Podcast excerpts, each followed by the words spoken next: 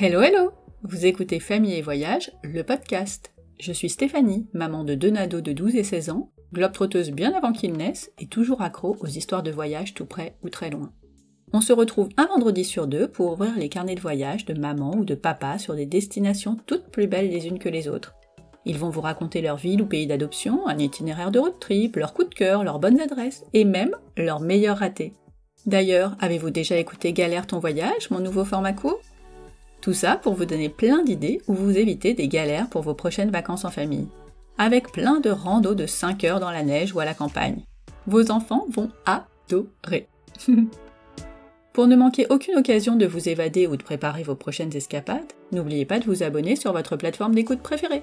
Vous savez, Apple Podcast, Spotify, tout ça. C'est la seule façon de rendre le podcast visible, alors je compte vraiment sur vous. Et si en plus vous me laissez un petit commentaire, bon, ce serait top. Bienvenue dans ce nouvel épisode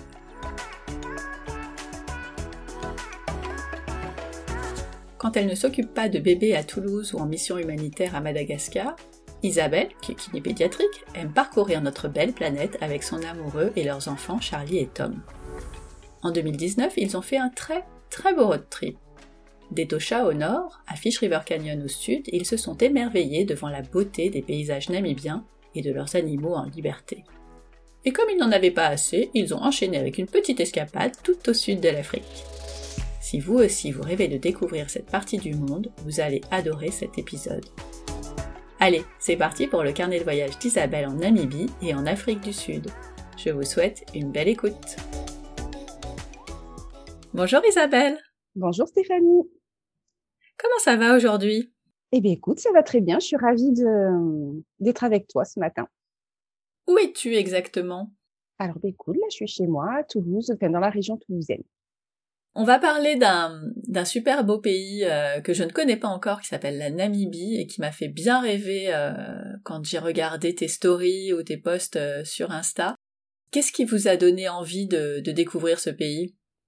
Écoute, c'est un pays qui me trottait dans la tête depuis longtemps. Je pense que le premier, hmm, la première fois que ça m'a donné envie, c'est en regardant un rendez-vous en terre inconnue où Muriel Robin était partie là-bas. Et euh, c'est là vraiment que j'ai découvert ce pays, les Imba et ces décors incroyables. Et là, je me suis dit, hum, voilà, ça s'est ancré un petit, dans un petit coin de mon cœur. Et écoute, j'avais commencé à me renseigner. Ça me paraissait d'être un pays avec un gros budget pour pouvoir y partir.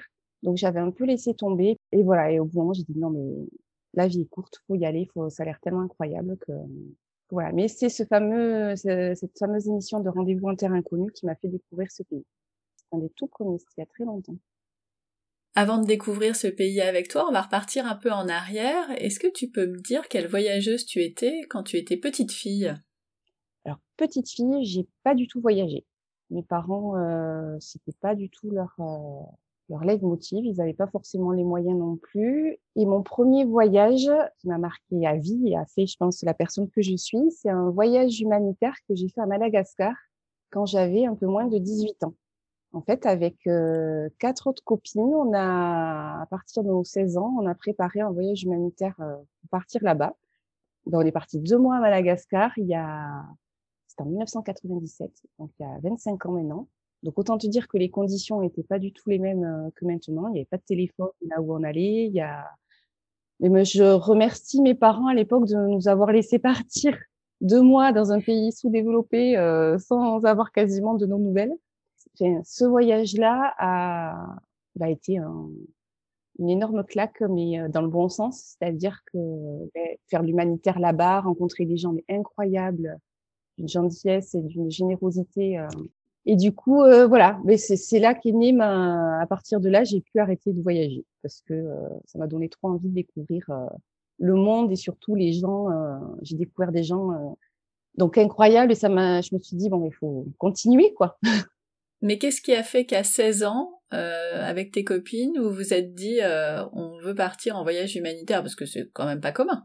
Ouais, alors on était, on faisait les éclaireurs tu veux, les, c'est équivalent des scouts. il nous fallait un projet. Alors après, les projets étaient faits souvent plus euh, en France. Euh, c'était pas forcément l'humanitaire, mais euh, notre vie était un peu en contact avec Madagascar. Et je crois que ça a commencé comme ça. On s'est dit bon, tiens, Madagascar. Et de fil en aiguille, sur. Alors c'était un projet humanitaire, euh, c'était du bénévolat et on leur a amené des médicaments et on a intervenu dans un dispensaire. Tu vois, on a aidé, euh, on les a aidés sur place. Mais voilà, c'est né comme ça, du fait que j'étais éclaireuse et c'est un peu le projet qu'on a eu ensemble. Et vous aviez trouvé euh, des associations sur place qui recevaient euh, des bénévoles pour euh, faire différentes choses? C'est ça. Enfin, c'est un dispensaire, notamment d'une petite ville en périphérie de la capitale de Tananarive. On les a contactés par téléphone à l'époque et oui. par courrier. Et ils ont accepté de nous recevoir et on a demandé les besoins qu'ils avaient. Et nous, pendant deux ans, on a vendu des gâteaux, des et des gâteaux et des gâteaux pour pouvoir financer ce voyage toute seule. Voilà. Donc, wow, super. Ouais, c'était chouette. C'est vraiment bien. Et puis c'est, je me dis bon ben, c'est un chouette projet à 16 ans quand même de faire ça. Et euh, franchement, quand je suis arrivée sur place, je savais pas du tout moi à 18 ans ce que je voulais faire dans la vie. Je suis partie de là, je me suis dit je sais que je veux, que je veux faire euh, du médical ou de paramédical. Fait, je voulais faire quelque chose pour euh, essayer d'aider les gens comme je pouvais. C'est ce voyage-là, je te dis, qui a fait la personne que je suis maintenant, c'est sûr. Et quand euh, tu as rencontré ton amoureux et que vous avez eu des enfants, vous êtes euh, plutôt quel style de voyage? Plutôt route ou, euh, ah ou très organisé? Non, complètement route. Je n'ai jamais fait un voyage organisé, jamais de ma vie. Mais d'ailleurs, donc Laurent, pour la petite anecdote, c'était avant que quand on a commencé à être en couple, c'était il a fallu que je l'amène à Madagascar parce que s'il n'aimait pas Madagascar, ça n'aurait pas pu le faire et là, j'ai vu que ah ça va se doucher avec juste un seau euh, dans dans un coin de terre. Voilà. Ça lui allait très bien. Donc j'ai dit ah, c'est bon, on peut partir, euh, on peut continuer ensemble. Ça peut fonctionner. Voilà, c'est ça. Et euh, du coup, lui n'avait jamais voyagé et ça lui a plu. Et du coup, non, on est, on ne voyage que en route, pas forcément dans des conditions ultra précaires, hein, mais en tout cas, c'est nous qui organisons tout et on passe jamais par agence nous permet d'avoir plus de liberté. J'aime pouvoir euh, être libre de là où je veux aller, les gens à être libres de, des rencontres qu'on peut faire et de pas être euh, limité par un programme préétabli. Bon bah on va y aller alors en ami Bib, on va aller découvrir ce pays avec toi. Quel âge avaient tes enfants quand vous êtes partis? Alors euh, Tom il avait 8 ans et demi et Charlie elle avait 10 ans. 10, et vous y êtes allé à quelle période? Alors on est parti au mois d'août on est parti quatre semaines, mais on a fait trois semaines en Namibie et une semaine à Cap Town en Afrique du Sud, euh, tout le mois d'août, les quatre semaines du mois d'août.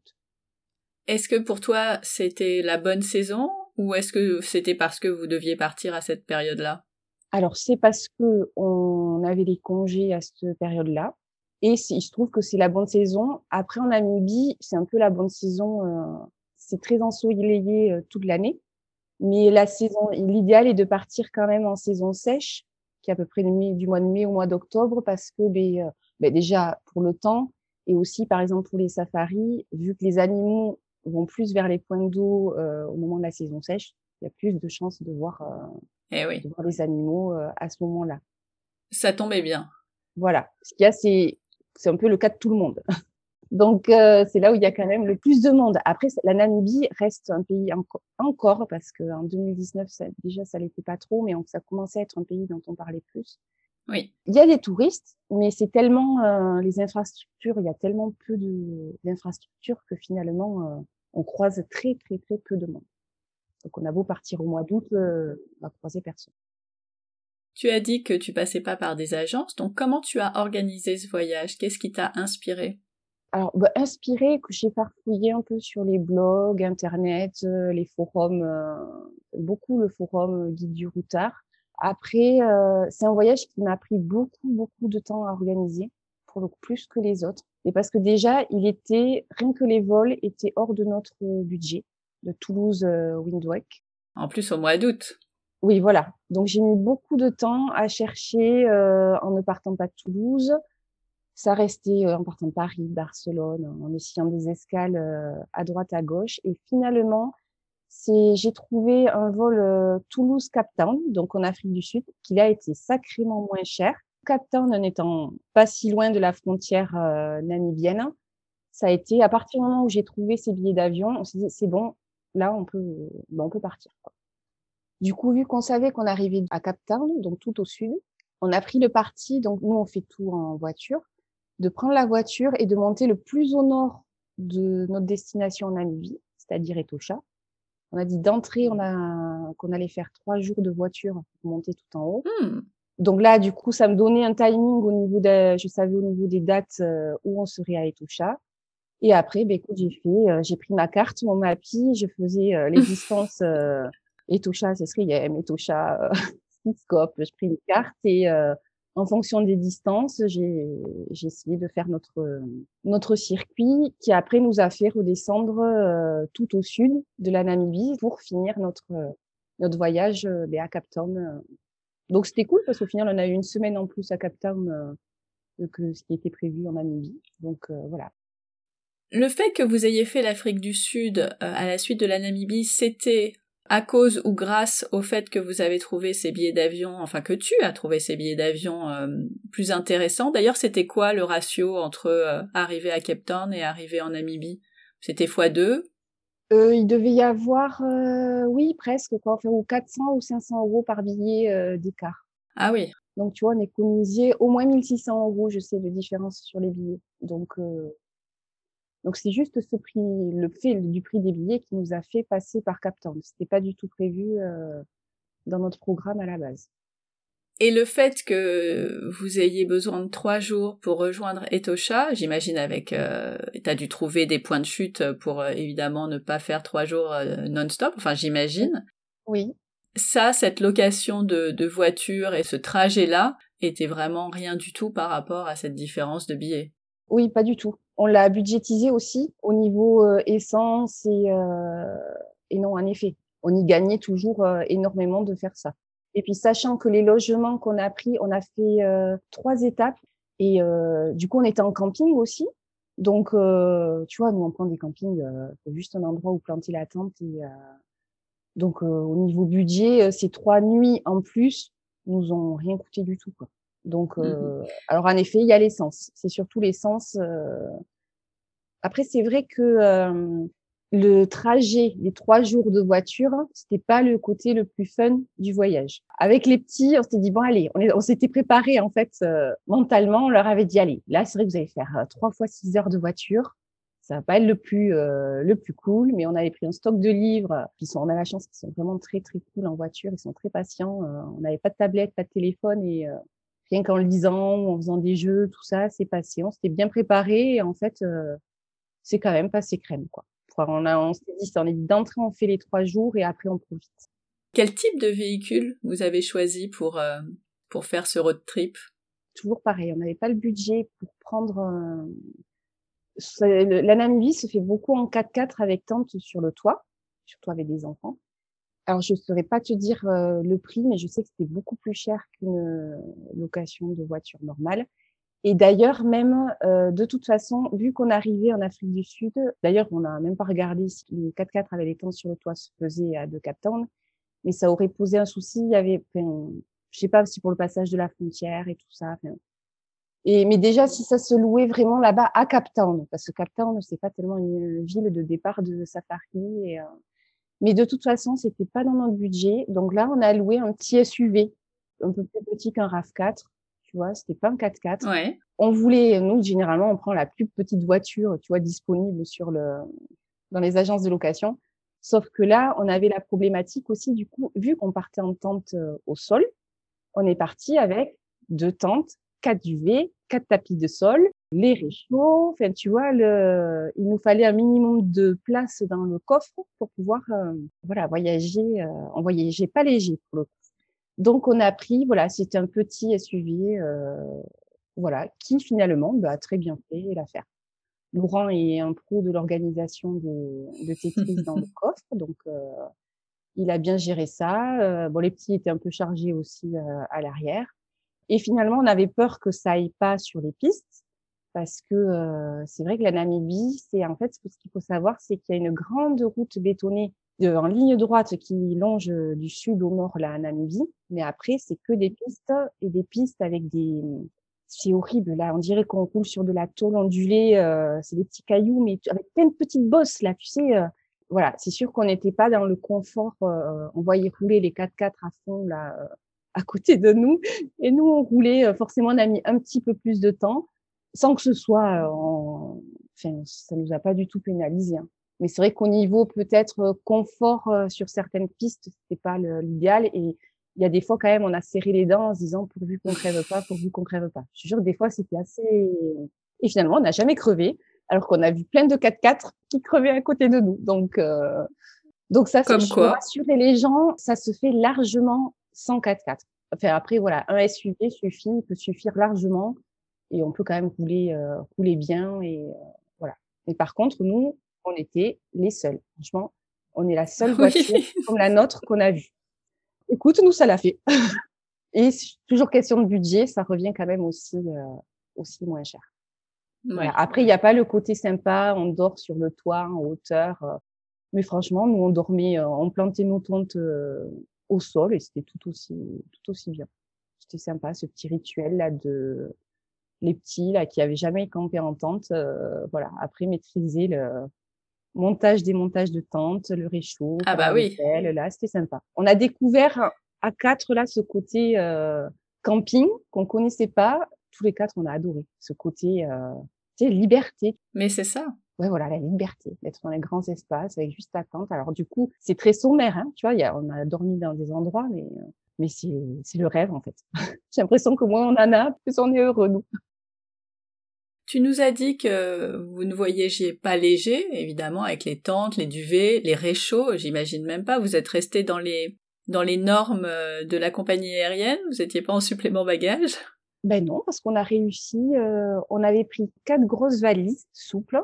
Et en fait, il y a une valise où on avait entassé euh, les, les, duvets, les matelas au sol et les tentes une pour euh, tout ce qui est bah, alors tu sais maintenant c'est bien ils font des euh, tu sais les assiettes euh, couverts et euh, pour faire les casseroles là tous en boîte les uns dans les autres là donc ça prend pas trop de place ça tout le reste du matériel on avait pris des lampes tu sais chez Decathlon là les lampes et alors réchaud par contre ça on l'avait acheté sur place on avait là-bas, ça se fait beaucoup. T'achètes ta bonbonne de gaz et on avait acheté un adaptateur, tu sais, pour mettre le petit le feu là dessus. Donc ça, on l'avait acheté sur place, par contre. On l'avait laissé à quelqu'un, euh, ce qui nous restait, la bouteille de gaz et du réchaud, on l'a laissé là-bas. Voilà. Vous l'avez acheté à Cape Town ou vous l'avez acheté euh, en Namibie? À Cape Town. Ouais, parce que vu qu'on a fait une nuit en arrivant là, près de l'aéroport, mais après direct, on est parti, on a pris la route et on se retrouve en camping, euh, en ah bah camping de suite. Donc on avait acheté tout ce qu'il fallait là-bas. Puis après aussi, on voyageait avec des, je me souviens, des grosses bonbonnes d'eau parce que pour la Namibie, on savait pas trop. Euh, c'est un pays avec la plus faible densité au monde, c'est-à-dire que tu roules et tu ne croises pendant 10 heures aucune voiture et aucune habitation. C'est vraiment. Euh... On était bien chargés, mais voilà, on avait deux valises de matériel, on va dire, et après, mmh euh, ben, nos affaires à nous. Après, on n'est pas très. On sait voyager léger. Et c'est vrai que quand tu loues les tentes sur le toit, par contre, je crois qu'ils fournissent ben voilà les tapis de sol, les duvets, euh, t'as pas à prendre ta tente. Euh. Ah bah j'espère, oui, ça doit être tout compris quand même. Est-ce qu'il y a des, des choses à pas du tout oublier quand on part en Namibie en termes de papier ou de euh, d'autorisation, je sais pas? Alors ce qu'il faut, c'est il y a besoin d'un permis euh, de conduire international. Donc il faut penser à le demander. ça se demande à la préfecture, je crois, qui est traduit en plusieurs langues, dont en anglais. Et après, euh, ben c'est au niveau santé. Je crois que l'hépatite A, il me semble, est nécessaire. Bon, nous, j'étais déjà vaccinés, les... Enfin, moi, et Laurent, parce qu'on voyage pas mal. Et on était partis en Malaisie avant avec les enfants, donc ils avaient déjà la... les vaccins nécessaires. Mais il faut, faut se renseigner aussi au niveau des, des vaccins. Et il n'y a pas une histoire de euh, des actes de naissance? Si, il faut les actes de naissance euh, traduits. Oui, oui, tout à fait. C'est vrai que j'avais demandé, euh, mais pareil, à la préfecture, mais ça s'obtient assez facilement. Et oui, c'est vrai. Ça m'avait marqué parce qu'on en avait parlé avec Marilyn quand elle euh, m'a raconté son, son tour d'Afrique. Euh, et je ne sais toujours pas pourquoi il faut ça dans ce pays, mais, euh, mais si on l'a pas, ça peut être effectivement assez compliqué. Mais même, il me semble, même en Afrique du Sud, hein, que j'ai un doute, mais que je pense qu'il nous En tout cas, faut se renseigner ouais, voilà, faut se renseigner sur ça. Ouais. Quand vous êtes arrivé euh, à Captain, est-ce que, même si vous n'êtes pas resté, mais vous allez y revenir après, tu peux nous décrire euh, l'ambiance, les couleurs, euh, s'il y avait du monde ou pas? Quand vous êtes arrivé, vous avez posé le pied en dehors de l'aéroport, c'était quoi l'atmosphère Qu'est-ce que vous avez ressenti? L'atmosphère, alors on n'y est pas resté. On est arrivé le soir, on avait pris une petite chambre d'hôtel à côté de l'aéroport. Et là, je peux pas te décrire trop les couleurs, mais du coup, on était pas loin, tu vois, des townships, donc on est passé près de ça. Et surtout, ce qui nous a marqué, c'est que euh, notre hôtel, tout était euh, grillagé, à toutes les rues, tu sais, ah. avec des fils barbelés. Euh, on avait l'impression d'être des années en arrière, où encore il y avait, ça à l'époque de, de, de, mmh l'apartheid et tout ça, toutes les maisons, elles sont grillagées. Donc voilà, une ambiance un peu particulière. Voilà, ah on était un peu surpris de ça. On n'est pas resté au début très longtemps, parce que dès le matin, on est allé faire nos courses. Et on a pris la voiture et on est, on est parti en direction de la Namibie. Et à partir du moment où vous êtes arrivé en Namibie, là, ça, le paysage a dû euh, commencer à changer. Est-ce que tu peux nous mettre dans l'ambiance? Les décors, tu vois, c'est très caillouteux. Euh, c'est comme un peu un désert de cailloux, on va dire. Tu as une seule route bétonnée et qui est vraiment en ligne droite. C'est impressionnant ça. C'est-à-dire que le jeu avec les enfants, c'était, on comptait, on disait le nombre de kilomètres qu'il y aurait au prochain, avant le prochain virage. 40, 45, 52 quand on était encore près de l'Afrique du Sud, tu as encore des, des grosses montagnes, mais euh, comme je dis, très rocailleuses là, un petit peu à pic. Et euh, plus on avançait, plus ces montagnes disparaissaient et on est au milieu du... Enfin, c'est pas un désert de sable, mais c'est un peu un désert de cailloux. Honnêtement, il n'y a pas grand-chose, euh, en tout cas dans le sud de la Namibie, ça fait pas rêver, euh, tu te fais pas waouh, waouh, waouh, mmh. tu vois, c'est des cailloux. Quoi. Tu t'arrêtes de manger au bord de la route, tu manges ton sandwich et il y a, y a rien et il y a personne le sud de la Namibie, quand tu sors pas de cette route, ça fait, au début, ça fait pas rêver. alors, on savait qu'on allait mmh. avoir des choses grandioses, mais, euh, Tu attends. Voilà, c'est ça. tu dis, allez, on coule et on y va. Mais, euh, et c'est vraiment que en arrivant vers Etosha, ouais. même autour d'Etosha, tu me diras, si ça commence à être un petit peu vert, mais euh, on n'est pas dans du, dans du grandiose encore au niveau du, des paysages. Mais une fois arrivé à Etosha, là, tu te dis, waouh, c'est trop bien. On commence à croiser des petits facochères au bord de la route. Alors là, c'est l'excitation totale. Tu commences à voir des petits animaux par-ci par-là et tu te dis, ah là, ça y est, euh, ça commence. Donc vous avez passé vos, trois jours sur la route. Ça commence à, à devenir intéressant quand vous arrivez euh, à Etosha. Quel est l'itinéraire finalement que tu avais décidé à partir d'Etosha Notre itinéraire, c'était commencer le plus au nord, donc par Etosha où on a passé euh, quatre nuits. On est descendu euh, à Spitzkop et à côté aussi on a pu voir le peuple San. Après, on est allé sur la côte euh, ouest au bord de l'océan à Swakopmund et à Walvis Bay où on a passé euh, deux nuits. On est allé à Sesriem voir les dunes là de Sosus Flay et après on a commencé à descendre vers le sud où on s'est arrêté voir. Il y a un endroit où on peut voir les chevaux sauvages en liberté et le Fish River Canyon qui est le plus au sud. Et après, du coup, on est retourné en, Afrique du Sud. Ok. Donc vous arrivez à Etosha.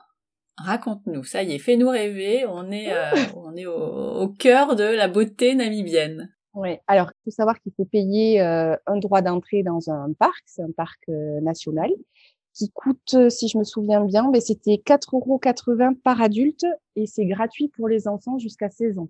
Donc 10 euros pour rentrer dans le parc, c'est juste euh, rien du tout comparé au prix qu'on peut retrouver en Tanzanie, au Kenya. Ou, euh, voilà, c'est que des pistes de comme du sable très fin blanc. Donc euh, nous, on avait un campement au centre du parc. On peut pas faire du camping sauvage, bien sûr. Et tu obligé de loger dans des campings officiels. Alors il y en a deux qui se trouvent à chaque extrémité du, du parc, à l'ouest et à l'est, quasiment assez près de l'entrée du parc. Et euh, nous, on est allé dans celui euh, au campus Kalali, qui se trouve plutôt au centre. On a choisi celui-là juste parce qu'il ne restait de la place que là au moment où on venait. Alors, je sais plus ce qu'il en est maintenant avec le Covid, mais je sais que j'avais réservé au mois de janvier pour le mois d'août et il ne restait que ça. Ah oui.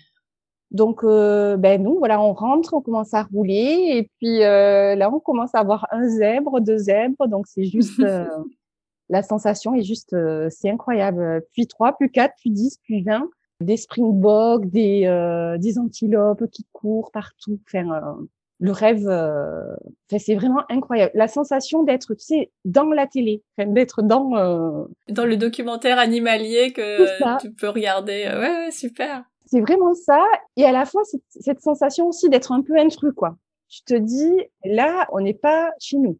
Vraiment, tu sens tout petit et tu te fais tout petit justement pour, tu vois, surtout pas les déranger. Et donc on roule et puis voilà, c'est l'émerveillement. Euh, hop, une girafe, oh là là, fait voilà, on s'arrêtait. Et ce qui est fou, c'est que tu sais, tu es pas en safari avec un guide dans un dans un 4x4, euh, tu vois, on était dans une voiture et tu as les zèbres qui passent à, côté de ta fenêtre, quoi. Et c'est ça qu'on aime dans le fait que ce soit, tu vois, qu'on organise nos voyages nous-mêmes et, c'est ça qui vient aussi à Namibie parce que je sais pas si c'est possible en Tanzanie, en Afrique du Sud, de prendre sa voiture et de rouler dans les parcs comme ça en autonomie. Je sais pas, mais en tout cas, c'est ce qui est possible en Namibie et c'est juste euh, génial. Alors bien sûr, il faut être prudent, tu sors pas de ta voiture et euh, c'était l'émerveillement total. Euh, et là, on roule à deux à l'heure et on, on en prend plein les yeux.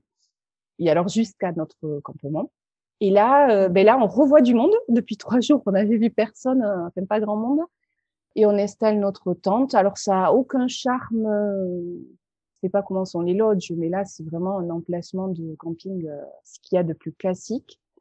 Et il y avait une piscine, donc ça, c'est appréciable parce que ben, c'est vrai qu'il fait chaud, euh, il y a de la poussière, et les, pour les enfants aussi, ça mine de rien quand tu roules, observes les animaux, bon, c'est génial, mais tu sais, tu passes des heures dans la voiture et euh, le fait de pouvoir faire un petit break à la piscine, lire un bouquin, c'était quand même appréciable.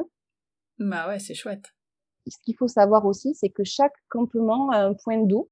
Donc euh, nous, le point d'eau d'Alali est euh, un point d'eau aménagé qui est sécurisé et en fait tu as des petits bancs installés pour pouvoir observer les animaux qui viennent au point d'eau.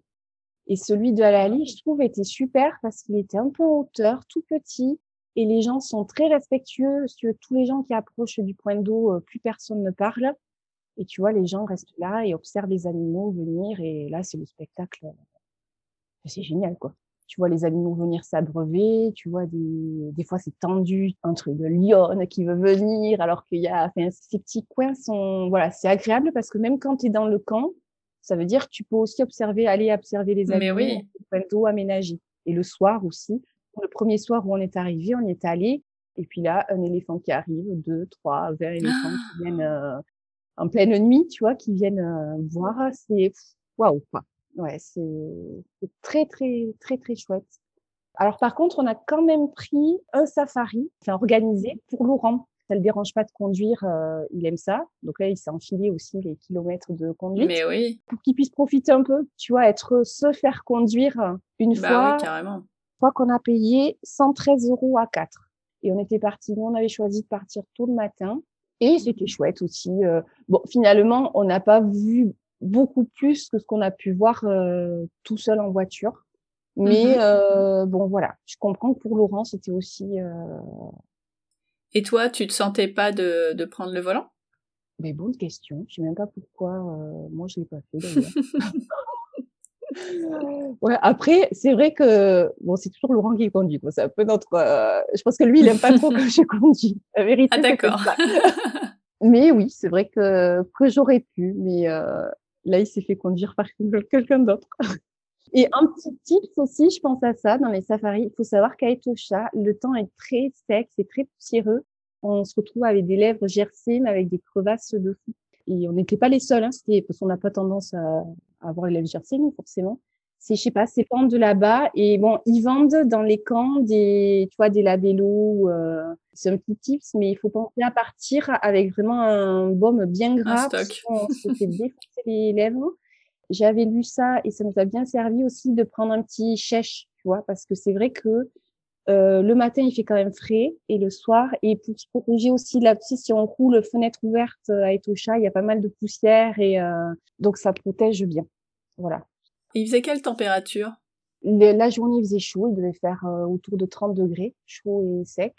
Et euh, la nuit, le temps se rafraîchit vite quand même. Donc, il faut savoir partout en bien. Alors, plus au sud, on a eu plus, euh, on n'a jamais eu vraiment froid, mais quand même les nuits sont fraîches.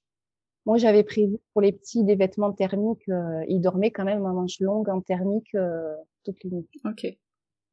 Vous êtes resté trois jours dans ce campement On est resté trois jours à l'intérieur de d'Etosha.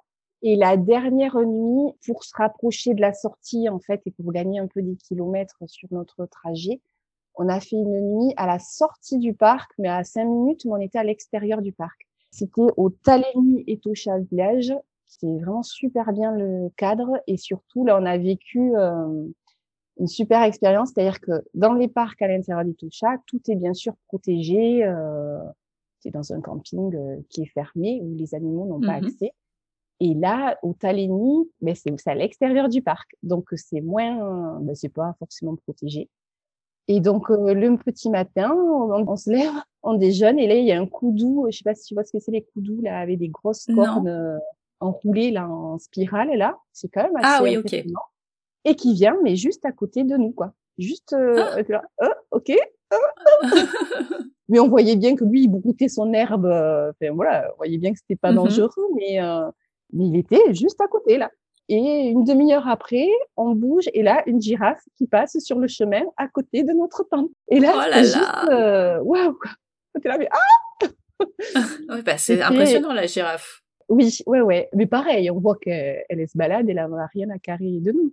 Mais euh, du coup, au Taléni, c'est ça qui est chouette, c'est que euh, on a pu vivre ça. Ouais. Alors, quels sont les animaux que vous avez vus sur ces trois jours?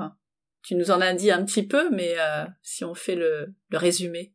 Pas de lions, mais des lionnes. Alors, des zèbres à poison, des springboks, des antilopes, rhinocéros, des éléphants en pagaille. Et après, plein de petits, tu vois, des chats sauvages, là, je sais pas, euh, des gros chats, là. Euh... Alors, ce que je conseille aussi, c'est euh, d'acheter un plan au campement ou alors d'essayer de le trouver. Peut-être ça se trouve sur Internet. Moi, je l'avais pas fait avant. De prendre des points d'eau de Etosha.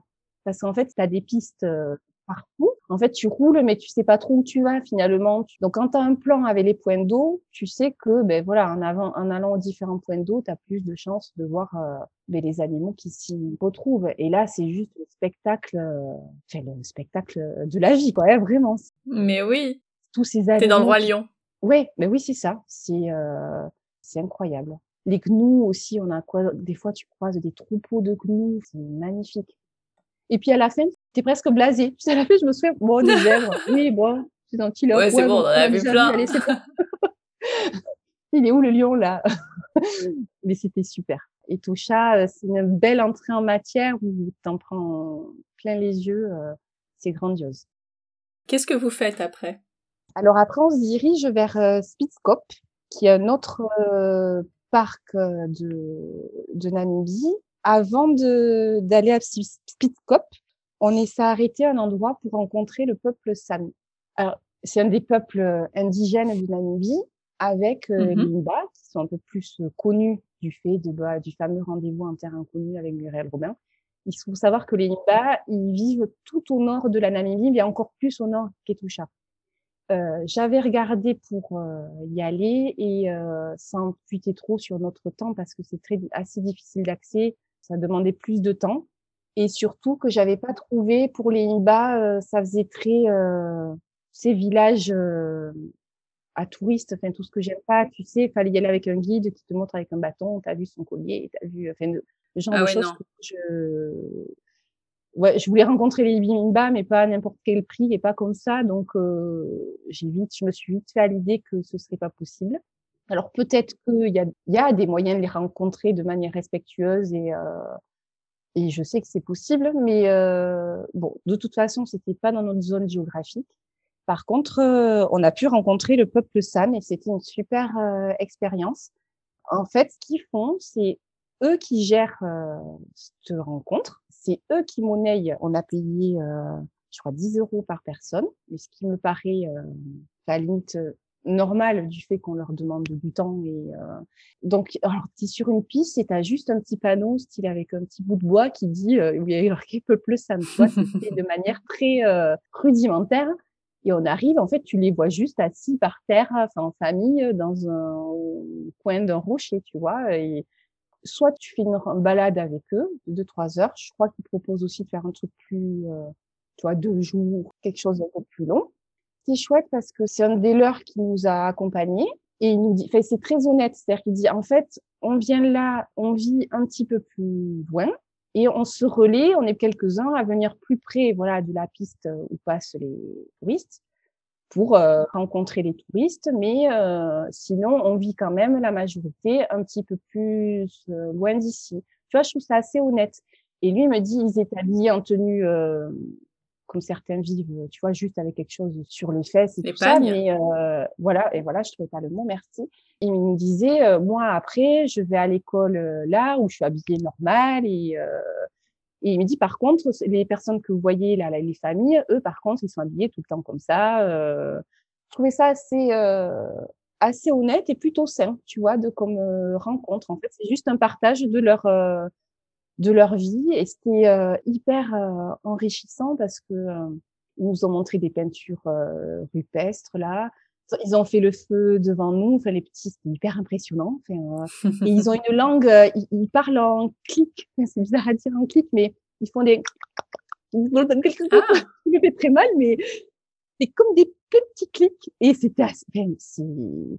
Enfin, j'arrive pas à trouver même le mot, tu vois. C'est, tu vois, ils trichent pas là, tu vois. Ils communiquaient comme ça. Euh, ils sont tout petits. Enfin, je sais que Charlie, ça l'a impressionné. Mm-hmm petits. Euh, et c'est vrai qu'ils sont en taille, ils sont tous très petits. Euh, et donc, ils nous ont montré comment ils faisaient le feu, comment ils chassaient. Euh, et bah, c'est super. Quoi. Enfin, alors bien sûr, il y a une forme de business pour eux aussi quand même, tu vois, parce que ils nous proposent d'acheter leur, tu vois, leurs flèches et, le carquois. Mais tu les vois, enfin, c'est vraiment, tu vois que c'est eux qui l'ont fait. Tu les vois les nanas les, les faire.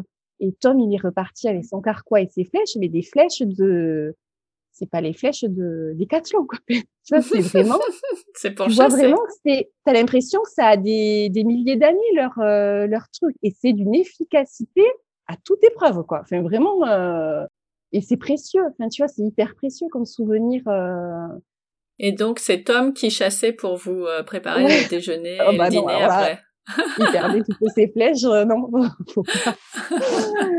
non, non, mais euh, mais à la fois il a été surpris de, tu tires la flèche, mais elle part, mais super loin. Moi, bien sûr que je rêverais de d'un rendez-vous inter inconnu en étant, tu vois, de faire des rencontres inopinées. Euh, mais pour ça, il aurait fallu avoir un 4x4. En effet, pour le coup là, pour pouvoir, il faut le temps de rouler sur des pistes et se perdre loin sur des pistes et pour aller à la rencontre des gens.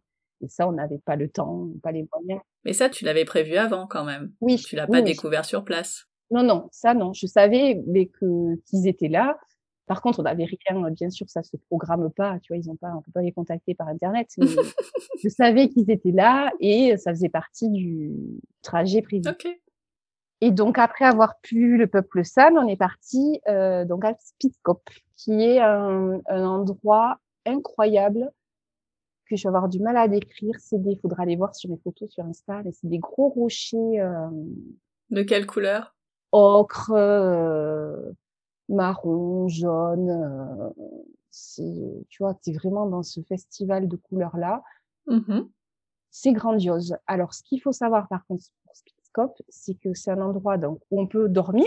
Il n'y a pas d'électricité, pas d'eau, sauf à l'entrée du parc où il y a une petite bitoune, euh, il y a des douches et euh, il y a de quoi se restaurer. Mais euh, après, dans l'ensemble du parc, il n'y a pas d'électricité, pas d'eau.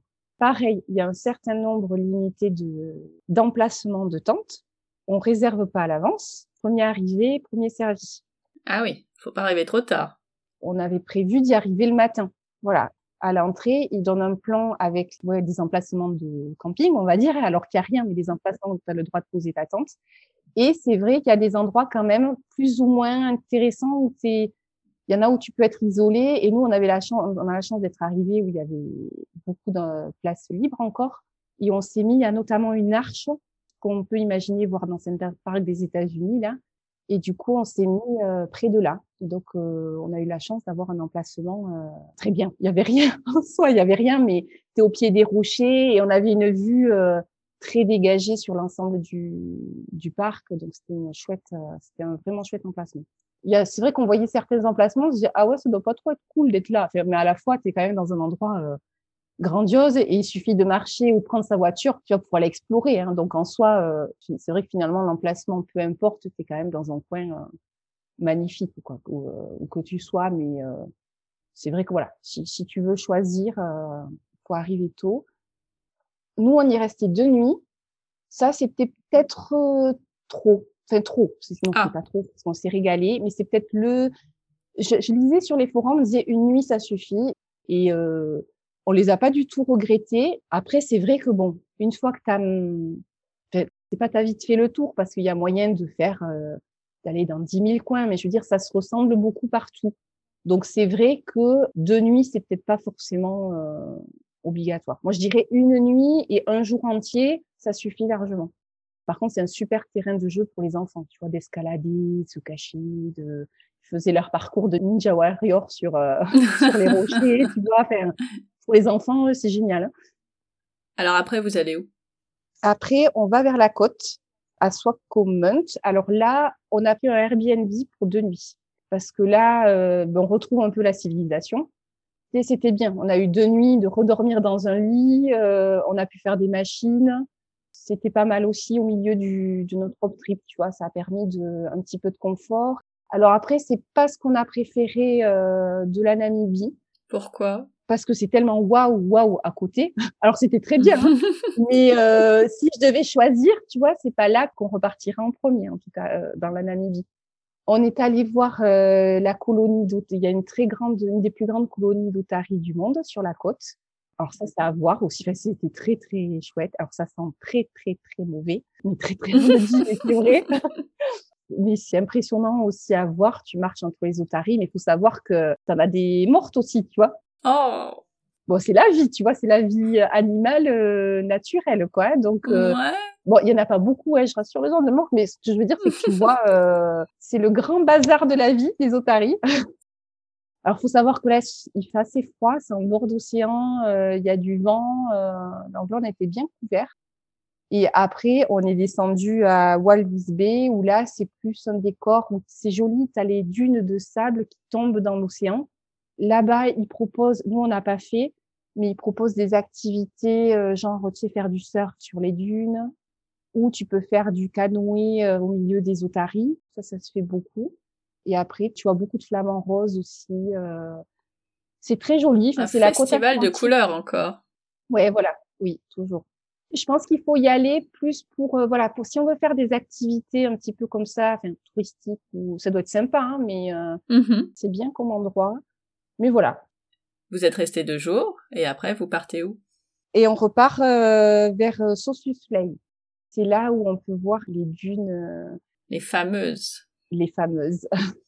Donc là on reprend la route re retour des pistes. Et là un décor trop beau désertique même avant d'arriver, un décor un peu de, on a l'impression d'être dans un désert, euh, tout américain avec des cactus, c'est de Far West un petit peu. C'est, on sent une ambiance euh, particulière, mais vraiment, on a l'impression d'être au bout du monde.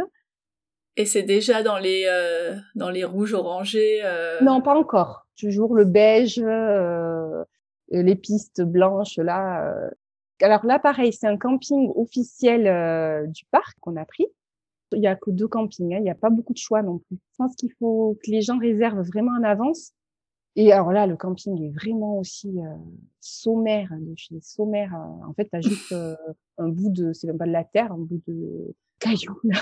Toi, tu peux imaginer, il n'y a même pas de table pour manger. Il y a, je me souviens, nous, il y avait un petit bout de ciment. Je nous vois tous les quatre assis côte à côte à manger notre conserve de après, il y a un petit snack. Toujours, dans tous les campings, quand même, ils proposent euh, as une petite supérette euh, avec toujours un peu les mêmes choses à acheter. Mais...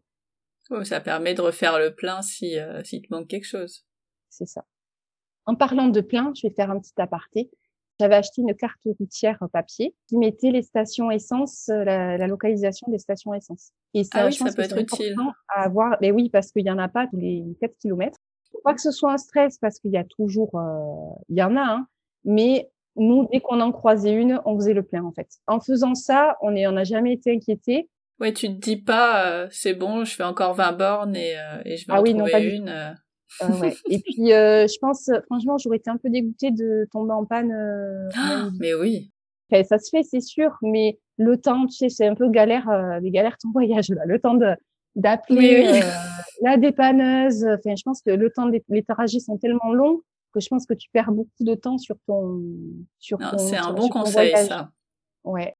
Et donc on arrive à Sausus Play et en fait là le décor était pas encore entouré du, des dunes en fait. Il faut rouler. Tu as une piste euh, bétonnée, c'est jusqu'à la dune 45, mais je crois que c'est 45 km. Et là, tu vois la première dune vraiment toute rouge, euh, magnifique mmh. là. Mais elle est un peu toute seule au milieu de rien. c'est la première en fait. Alors là, nous, ben, on était super heureux. On est, on est descendu de voiture, on l'a escaladé. Enfin, c'est, c'est sportif. Et alors le lendemain, les autres dunes vraiment de Sausus où tu peux avoir là, les arbres pétrifiés qu'on connaît tout ça, ça c'est au bout d'une longue route. Et après, euh, la route s'arrête et soit tu vas avec ton 4x4, ce que font pas beaucoup de gens, je crois, soit tu as une navette payante qui t'amène vraiment au pied de, des dunes. Et là, vraiment, le parcours, c'est pas des pistes, hein, c'est du sable. Euh... Hmm. Par contre, on a vu beaucoup de 4x4 euh, enlisés euh, de gens qui avaient voulu y aller tout seuls et qui n'ont pas réussi à, à conduire. Voilà. Ah ouais, vaut peut-être mieux pas essayer. Ouais. Bon, nous, la question se posait même pas avec notre voiture. Oui. Après, je sais pas les expériences des autres voyageurs, mais euh, en tout cas, j'ai l'impression qu'il y a beaucoup de gens qui prennent la navette. Et en fait, là, voilà, euh, avec cette navette, on commence à être entouré de, de, dunes. Et donc, on arrive là. Et comment te décrire C'est en fait la cuvette qui s'est asséchée, où des arbres se sont pétrifiés.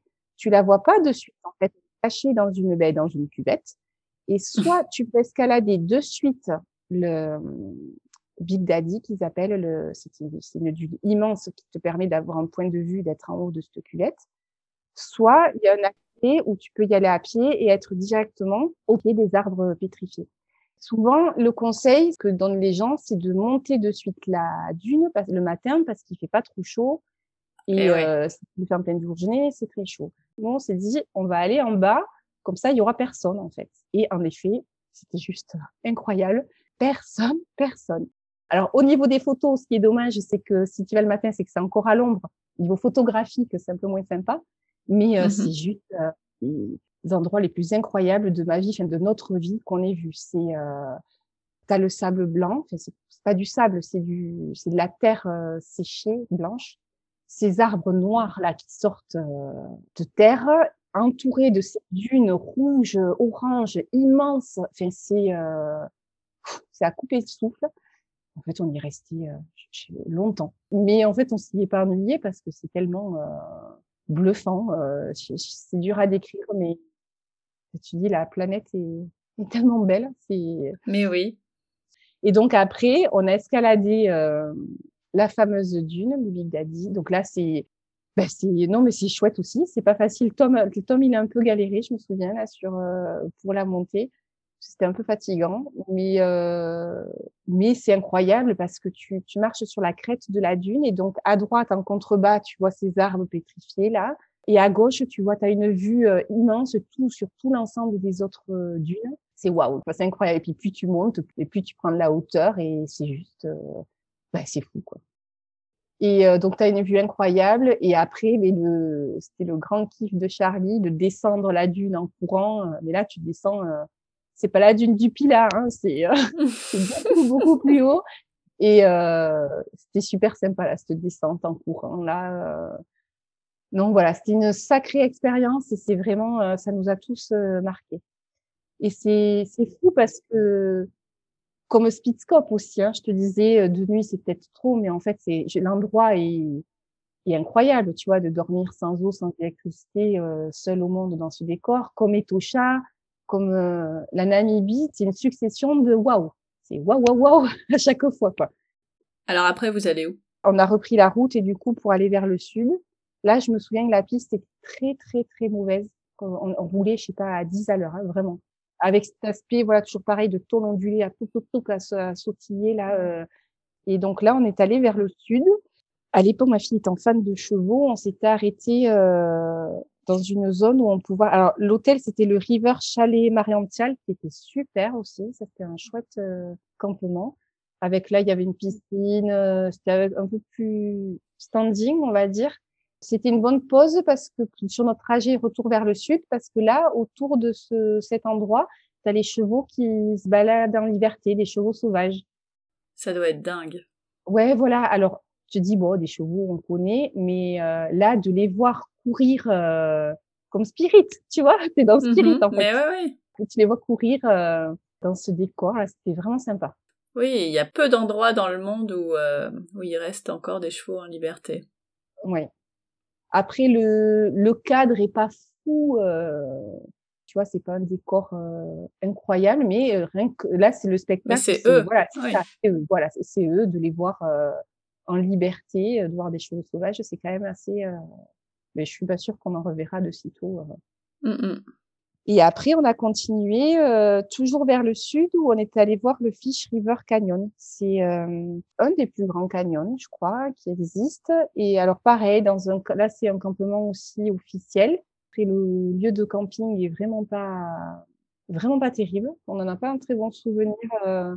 faut savoir que là-bas, par contre, il y avait d'autres campements ou des hôtels. après, on s'était dit, on aurait peut-être pu. C'était pas le bon choix là de faire d'aller dans le campement officiel du Fish River Canyon parce que c'était très au-delà d'être sommaire, c'était un peu euh, pas glauque, mais hum, voilà, c'était pas top. En plus, là-bas, il y a beaucoup de, hum, alors c'est quoi ces singes? Tu sais, des très gros singes, je ne saurais pas dire leur leur race, mais qui sont pas gentils par contre. Tu sais, qui viennent te ah. chipper des trucs et de manière assez euh, assez méchante.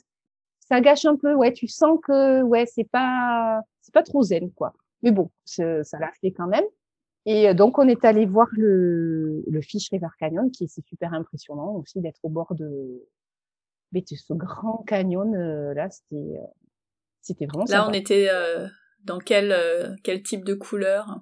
Là, c'est très marron foncé, tu vois, très sombre, plutôt sombre, tout très aride. Et en fait, bah, tu vas, on est allé, on s'est baladé le long des falaises du canyon. C'était les petits, c'est la première fois qu'ils voyaient un canyon, donc ils étaient euh, hyper impressionnés. Ça reste à faire, euh, bah, tu vois, un grand canyon quand même. Donc euh, encore un truc différent. C'est ça. Après, ça reste très au sud de la Namibie, donc euh, pour des gens qui partent que deux semaines, ça fait peut-être faire un, un détour. Je sais qu'il y en a qui le font. Nous, c'est vrai que la Namibie, on l'a fait sur un rythme plutôt cool quand même. C'est-à-dire, tu vois, d'arrêter de passer deux nuits à un endroit, trois nuits à un autre il y en a qui font que une nuit, une nuit, une nuit, tu vois, et euh, sur un rythme plus soutenu. Donc, euh, si t'as pas trop de temps, aller jusqu'au Fish River Canyon, je suis pas sûre que ce soit. Bon, ça dépend des, des envies des gens. Hein, mais... nous, en tout cas, voilà, ça faisait encore un décor de plus et un autre waouh de plus quand même, parce que c'est c'est waouh quand même hein, ce canyon. Ça, c'était votre dernière étape en Namibie. C'est ça. Est-ce que tu pourrais nous dire quel a été le coup de cœur de chacun sur ce pays? Ah ben, euh, on peut pas donner un coup de cœur. on en a parlé il y a pas longtemps. Mais ma fille, mes enfants m'en reparlent souvent de ce voyage, et pourtant ils ont eu la chance de faire d'autres voyages euh, après. C'est justement ce, ben, le coup de cœur, ce serait Spitzkop, Sesriem euh, et Tosha. En tu vois, tu peux pas choisir. c'est difficile de choisir. Tu peux pas, ouais. Donc, euh, je dirais, et le peuple, tu vois, le peuple Stan, euh, c'est quelque chose qu'on n'est pas prêt de revivre non plus. Donc, euh, c'est dur de choisir. Est-ce que vous avez euh, pu goûter quelques spécialités culinaires?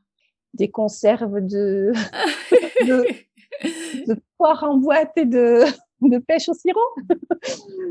Non. non, ben non, non, pas du tout. Mais déjà, il n'y a pas, enfin, dans les petits snacks des points touristiques, mm-hmm. ça va être des sandwichs, euh, tu vois, du pain de mie, des trucs comme ça franchement, au niveau alimentaire, c'était conserve, euh, tu vois, ravioli. Euh, parce qu'en fait, on a fait donc les courses à Cap Town, on a essayé d'en faire tant qu'on voyait un, tu vois, gros, un gros supermarché. Et après, finalement, on a acheté euh, ben, un peu des fois au compte-gouttes. Enfin, voilà, c'était des pâtes, des... et t'as pas trop de variété en fait. Et même en dessert, on trouvait pas de dessert pour les petits, donc c'était vraiment, ils ont mangé des pêches au sirop pendant Pour la Namibie, c'était pêche au sirop, quoi, en conserve, tu vois. c'était pas très fun niveau. Euh... Allez, il n'y a pas eu de découverte culinaire euh, typique du pays, quoi. Côté budget, déjà sur la nourriture, dans les supermarchés, est-ce que c'était accessible ou euh, ou t'as vu des variations euh, dans les camps, par exemple? Alors déjà le prix dans, quand on a acheté dans les supermarchés, ça nous a pas paru. Euh, J'ai pas le souvenir que c'était beaucoup plus cher qu'ici. Mmh euh, ouais, dans les camps c'est toujours un petit peu plus cher, quoi, mais on n'a pas non plus. Euh... En fait, on a acheté plus euh, pour faire plaisir aux petits. Tu vois, on s'achetait des chips ou euh, tu vois, c'était plus faire un petit apéro, des petits des petites boissons, des chips, des choses comme ça, mais euh, on n'a pas fait de grosses courses dans les camps, quoi. Donc, je pourrais pas te le dire. Et côté euh, hébergement? Alors, c'est sûr que les logements dans les camps sont plus chers. Alors, tu vois, j'ai en tête euh, que c'est en moyenne, c'était 76 euros la nuit, par exemple pour Alali à Etoucha. Saleni, tu vois, qui était juste à l'extérieur, c'était 32 euros la nuit. Pour nous quatre. Hein. Oui, effectivement. Là où on a logé à côté du Peuple San, c'était, ça nous avait coûté 26 euros la nuit. Euh, en dehors des campements officiels, ça reste pas cher. Pitscope, ça nous a coûté 68 euros les deux nuits tu vois, ça reste. C'est rien. Ça reste pas cher. Après, voilà, tout dépend de ta manière de, de voyager. Voilà, mais ça, ça reste le prix d'un emplacement de, de camping. Euh, pour les gens qui voyagent en tente sur le toit, voilà, c'est le même prix. Ok. Bon, bah, on passe en Afrique du Sud. Allez. Qu'est-ce que vous aviez prévu euh, pour cette petite semaine? Donc là, oui, on arrive à Cap Town. On avait pris un Airbnb euh, pour une semaine. Un peu de confort, chouette. Un peu de confort. Et là, on a, voilà, on a tous apprécié. Et l'Airbnb, il était super. Il se trouvait euh, au bord d'une plage. Cette plage étant en contrebas de Table Mountain. Je sais pas si tu vois. Euh... Pas du tout. C'est un grand plat. En fait, euh, Cap Town, il y a une ville construite en bord de mer et au bas d'une, c'est même pas une falaise, c'est un, Table Mountain, c'est une grande falaise et avec un grand plateau sur le dessus, qui est très connu euh, là-bas. C'est impressionnant. Enfin, c'est et donc on avait la plage en contrebas de Table Mountain. C'était juste euh, waouh. donc là, ben, on a apprécié voilà le confort euh, de notre lit et on a exploré ben, pendant cette semaine-là. On est allé, ben, on est allé monter en haut. Tu peux monter en haut de Table Mountain, qui te donne une vue incroyable sur tout ben, le bas de l'Afrique du Sud. On est allé euh, visiter Robben Island. Donc les petits connaissent l'histoire de Nelson Mandela. Enfin, je suis très attachée à, à ça, donc ça faisait un moment qu'ils connaissaient cette histoire-là. Mm-hmm. Un peu déçu parce que c'est très. Euh, je trouve qu'ils n'ont pas trop su garder le l'esprit euh, de cette histoire-là. Ça parle pas trop de Nelson Mandela finalement. Et on voit là où il a été emprisonné des années. Donc, je trouve que c'est quand même assez fort, mais euh, c'est en mode euh, touriste. Et il faut savoir que ce n'est qu'en anglais. Et en plus, euh, ils font pas trop d'efforts de parler lentement. Ou, euh, donc, difficile à suivre. les enfants n'ont rien compris, en fait. Ah mince. Du coup, ça, voilà. Après, on est allé au Cap de Bonne-Espérance. C'est un endroit le plus au sud de, de l'Afrique du Sud. C'est un endroit magnifique c'est la verdure qui tombe à pic dans la mer, dans l'océan, euh, des falaises aussi, une route là qui longe la côte euh, où tu as voilà l'océan abrupt euh, d'un côté et les parois rocheuses de l'autre. Et être aussi au point le plus au sud du continent africain, c'est quand même, euh, tu le ressens, ça c'est incroyable. Tu te dis, je suis là. Et l'endroit est très sauvage, très beau. On pouvait observer des baleines qui nageaient là. Ah, trop bien. Ouais, c'était très très sympa ça comme sortie. Et après, on a fait la surprise aux petits, on a fait une sortie euh, baleine aussi. Ah, top. Eux, c'était la première fois qu'ils voyaient des baleines et c'était un chouette moment. Alors, c'était une sortie, euh, mais pareil, en bateau, organisé. Euh, mais ils étaient assez respectueux des baleines, ils gardaient de la distance et, euh, et c'était très très chouette. Voilà. Bon. On s'est posé aussi un peu sur la plage de notre de notre Airbnb pour un peu. ah bah oui, quand même. Parce que c'est vrai que la Namibie, c'est un voyage pas reposant pour le coup. Non. Quand on a fait la, le bilan de, à chaque fois on fait un petit bilan de fin de voyage pour euh, prévoir les suivants. Tout le monde, et Charlie, Tom et Laurent disaient, ça leur a pas manqué, mais en effet, t'as pas le côté mer, farniente, snorkeling, euh, tu peux pas te baigner et il y a pas ce côté un peu farniente, c'est sûr, dans un voyage comme ça. Puis, euh, ce qui était intéressant à Cap Town aussi, c'est qu'on a coulé beaucoup à côté des townships voilà, où tu voyais vraiment, euh, ben voilà, les, les, gens vivent entre quatre bouts de tôle. On pense que tout ça c'est fini, mais pas du tout, mais pas du tout.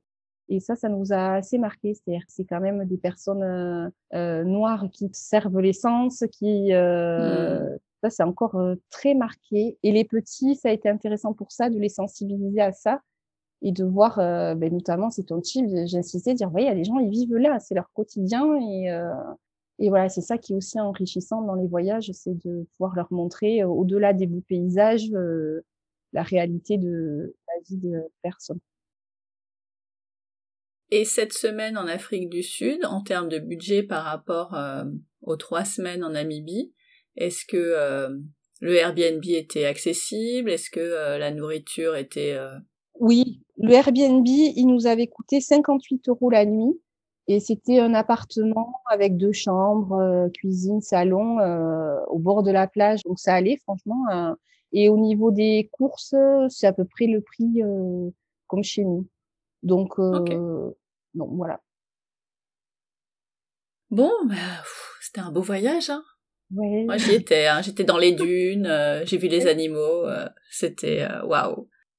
C'était un voyage qui nous a vraiment marqué à tous les quatre parce que voilà, c'est, on a rarement eu autant de waouh, waouh, waouh dans un même pays. C'est une destination que je conseille vraiment à tout le monde. Je pense qu'on n'en revient pas. on peut pas y être insensible. Avant de nous quitter, j'aime bien finir avec des petites questions plus courtes pour continuer de voyager, mais dans d'autres destinations. Bon, je crois que je connais la réponse à la première. Quel a été ton plus beau voyage? Ah ben, la Namibie en fait partie. Après, je te dirais que Madagascar, euh, en termes de plus beau ah voyage au niveau du cœur, je peux pas ne pas le citer non plus. Évidemment. Quel est le voyage que tu n'as pas encore osé faire?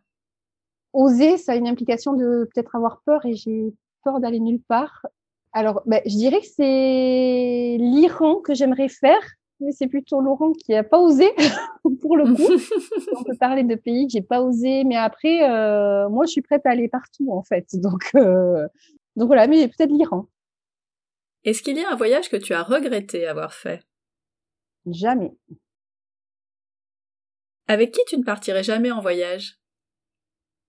Euh, ben, écoute, avec personne, je suis prête à partir avec tout le monde. Une anecdote, un truc qui t'est arrivé lors d'un de tes voyages et dont tu te serais bien passé. On a eu la chance de ne pas avoir eu trop de galères dans tous nos voyages. Peut-être, je dirais, quand on, a on est plongeur avec Laurent et quand mhm. on a plongé en Jordanie, on n'avait pas pris notre matériel et je me suis retrouvée une plongée je pense qu'on devait être à 30 mètres, en train de faire une épave et mon matériel, mon détendeur ne marchait pas. Il y a eu un problème. Oh bah, pas grosse panique parce que je sais qu'il faut pas paniquer, mais euh, tu sais, à manquer d'air, du coup, le et euh, du coup, je disais à Laurent, non, ça va pas. Et là, t'as qu'une envie, c'est de remonter à fond à la surface pour euh, Mais tu peux pas. J'ai attendu tout le monde, j'ai plus bougé, j'ai essayé de contrôler ma respiration et, et en effet, le détendeur avait euh, avait des, des bugs. Et c'est les aléas de, des plongées à l'étranger. Mais, et le lendemain, Laurent, on a refait une plongée et Laurent, lui, a eu un gros problème avec sa stable. C'était moins gênant que tout ce qui est à port d'air, mais voilà, galère en plongée. Euh, et on s'est dit que on, maintenant, parce si on devait plonger, on partirait toujours avec euh, notre propre matériel parce que bon, c'est bon, heureusement, c'est ça pèse lourd. Oui, ben voilà, c'est bon, tu on a mmh. l'habitude de partir. pas mais euh, voilà, je pense à ça comme euh, galère. Euh... Ah bah c'est une belle galère, oui, quand même. Ouais, c'est sûr que c'était assez. Euh... Non, enfin, j'ai géré, mais. J'imagine avec un débutant. Oui, voilà, c'est ça. C'est c'est compliqué quand même. Ça peut être en panique et puis surtout que je me suis rendu compte que quand tu es dans cette situation-là, vraiment, t'as qu'une envie, c'est de tout arracher, de, prendre l'air. Mais sous l'eau, euh, voilà. Mais je pense que quelqu'un qui est en panique peut avoir ce réflexe-là. Et, euh, et là, c'est la cata. Et là, c'est la cata. Donc, euh, bon, après, je veux pas faire peur aux gens, mais euh, bon, c'est vrai que partir plonger dans les, les pays étrangers, faut. Bon, enfin, après, nous, le club avait l'air euh, avait l'air assez sérieux. C'était un club d'un hôtel. bon. Enfin, que vous ayez un problème chacun. oui, voilà. Avec oui, le même club, ça fait beaucoup quand même. C'est vrai que oui, oui. On a plongé à Madagascar aussi. Là, on avait notre matériel et heureusement aussi, par contre, parce que c'est, en gros, c'est tu montes sur le bateau et ils font la distribution des, des trucs après. Donc en fait, tu te retrouves avec, il y en a qui se retrouvent avec des palmes en 40 alors qu'elles faisaient du 36 et, et, des masques euh, trop grands quoi. C'est du grand n'importe C'est pas sérieux. Ouais. ouais. Bon après c'est Madagascar, tu vois. Oui, mais quand même. Enfin, la plongée c'est un sport dangereux, donc euh, c'est tu peux pas euh, être euh, laxiste sur sur l'organisation et sur le matériel quoi. C'est pas possible. C'est clair. Donc au niveau plongée en voyage, il faut être assez vigilant. Ouais c'est sûr. Écoute, je, je, touche du bois en même temps, il m'est jamais rien arrivé et, euh, et aux enfants non plus, mais euh, et j'espère que ça va continuer comme ça. Nous, on n'a pas de notre matériel et donc quand on part, euh, on fait confiance au club. Euh, comme quoi, il faut, faut faire gaffe, ouais. Faire gaffe, bien Votre prochaine destination en famille? Ah ah, c'est le grand débat. Ah. Donc c'est pas encore acté. moi, je suis, j'aimerais bien l'Égypte euh, l'Égypte et la Colombie. Tom, il aimerait l'Afrique, euh, la Nouvelle-Zélande. Ah oui, c'est vraiment pas pareil, effectivement. Ah oui, Laurent est sur le Canada et Charlie sur les États-Unis. Donc. Euh... Ah, vous êtes mal. oui, voilà. Quelle destination aimerais-tu découvrir sur le podcast? L'Égypte, j'aimerais beaucoup. c'est en cours. Ah, super. J'aimerais vraiment découvrir ce pays. Alors, ce qui me, ce que j'apprends, c'est que j'ai l'impression que c'est un pays qu'on peut pas trop faire. Euh... Ben, je sais qu'on peut pas le faire en road trip euh, tout seul. C'est un peu ça qui, qui me freine. Pas partout. Ouais, voilà. Donc, euh, savoir ben, les tips, comment organiser ça et si on peut ne pas passer par agence et euh, s'il y a moyen de découvrir ça euh, le plus, de manière le plus authentique possible. Dernière question, si nos auditeurs te cherchent, où peuvent-ils te trouver? Eh bien, écoute, ils peuvent euh, me trouver et voir aussi des photos de ce voyage en Namibie sur mon compte Instagram qui est Happy Family et compagnie. Je mettrai ça dans les notes de l'épisode. Merci beaucoup Isabelle pour ce très chouette carnet de voyage en Namibie et en Afrique du Sud. Eh bien, merci à toi Stéphane, c'était un régal de me replonger dans ce voyage. Euh, c'était vraiment avec plaisir. Merci à toi. Eh ben, merci beaucoup et à bientôt. À bientôt. Merci d'être resté à l'écoute jusqu'au bout. Vous n'avez pas tout noté? Pas de panique. Toutes les informations sont dans les notes de l'épisode sur le blog famille et voyage avec un s.com slash podcast. Vous avez des questions? Vous voulez ouvrir vos carnets de voyage sur le podcast? Eh ben on se retrouve sur Instagram, à famille voyage underscore blog. Underscore, vous savez, c'est le tiré du bas. Pour développer le podcast, il n'y a pas 36 solutions. J'ai vraiment besoin de vous. N'hésitez pas à partager, à vous abonner sur Apple Podcast ou votre plateforme d'écoute préférée et à laisser un commentaire. Ça ne prend que quelques secondes, mais ça change tout. Alors je compte sur vous. On se retrouve dans deux semaines pour un prochain épisode. D'ici là, prenez soin de vous, inspirez-vous et créez-vous de chouettes souvenirs en famille.